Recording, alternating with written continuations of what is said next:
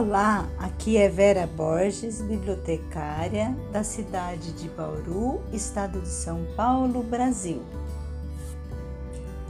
Vou apresentar um caos do grande contador de causos Rolando Boldrin, com o título Dito Preto e o Guarda. Quem nunca ouviu falar do dito preto lá da minha terra, deveras não sabe nada de mim, pois até hoje não me apareceu amigo melhor. E ele, infelizmente, partiu fora do combinado, que é como eu costumo dizer. Falo sobre este personagem real que marcou minha vida, porque vou contar uma das suas. O dito tinha comprado um caminhãozinho ano 1928, Chevrolet, que era apelidado de cabeça de cavalo. O dito cujo calhambeque não tinha mais onde estar estragado, sem para-choque dianteiro ou traseiro, sem portas, carrocerias podre, toda torta, pintura enferrujada que não dava nem para ver a cor do bicho. Enfim, era aquele despropósito de viatura. Mas, como o motor estava retificado e esses motorzinhos vão longe até não sei quando, para o que ele queria de sua serventia, dava para lá de bom. Era só para o trabalho de puxar cana nas fazendas das redondezas e isso ele aguentava bem. Aos sábados, que era dia de folga do dito, e é num desses dias em que se passa o nosso caos.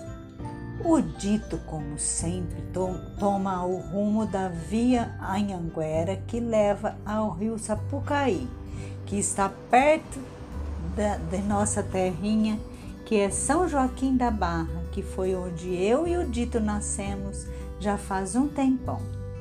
Pois bem, ao pegar a referida estrada, num trecho onde estava sendo inaugurada uma melhoria no asfalto, eis que aparece, para surpresa do dito, um enorme guarda rodoviário fazendo sinal para ele, o dito encostar. Dito foi com seu caminhãozinho para a direita da estrada e lá embaixo, depois de rodar uns 100 metros, foi que parou com tudo. Não se ouvia mais nem o ronco do motor da Calhambeque, que era aquela coisa sem definição, de tanto se misturar com o barulho de lata velha e carroceria podre. O diálogo, o diálogo que se seguiu entre ele e o guarda, depois de o mesmo ter andado muito para chegar até o lugar, foi assim.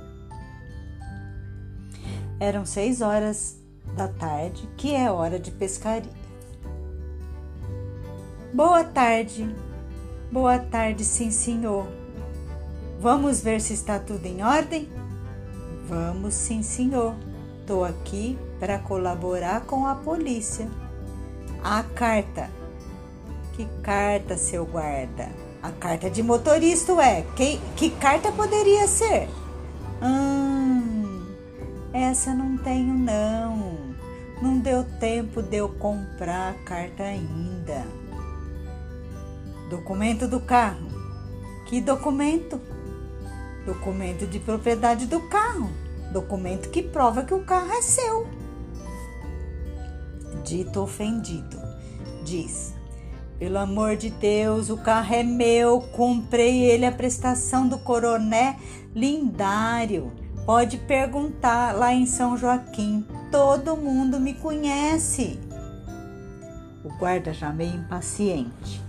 Mas o senhor tem que ter esse documento, meu amigo. Quer dizer que não tem? Não, senhor. Esse documento também não tenho. Mas assim que eu puder, eu compro ele também. Guarda ainda à frente do caminhãozinho diz: Acenda os faróis. O senhor vai desculpar. O farol da esquerda tá queimado e o da direita tá sem luz. Senhor não tem nem para-choque. É o que estou vendo. Não, senhor. Onde eu trabalho, não precisa. Não tem choque com nada. É nas fazendas, puxando cana. Buzina, o senhor tem? Não, senhor, não tenho também não. Não, não vou mentir para o senhor. O senhor acha que eu vou gastar dinheiro com supérfluo?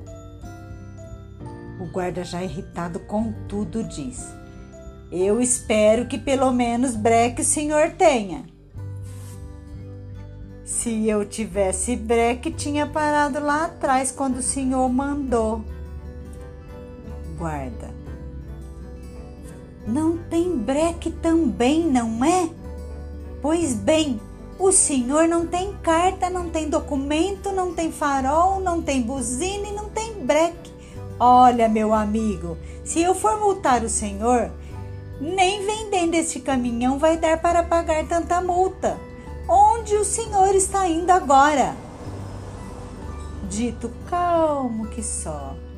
Tô indo pescar uns peixinhos no Sapucaí que fica logo ali, ó. O guarda, puto, mas muito compreensivo. Vamos fazer uma coisa. Faz de conta que eu não vi o senhor. Pode ir embora com seu veículo. Dito calmamente, do seu jeito gaiato, disse: Então, senhor guarda, me faz um favor? Dá uma empurradinha no bicho que eu tô sem bateria também. Contava o dito que o guarda, numa boa, empurrou sozinho tal cabeça de cavalo Chevrolet. Fim.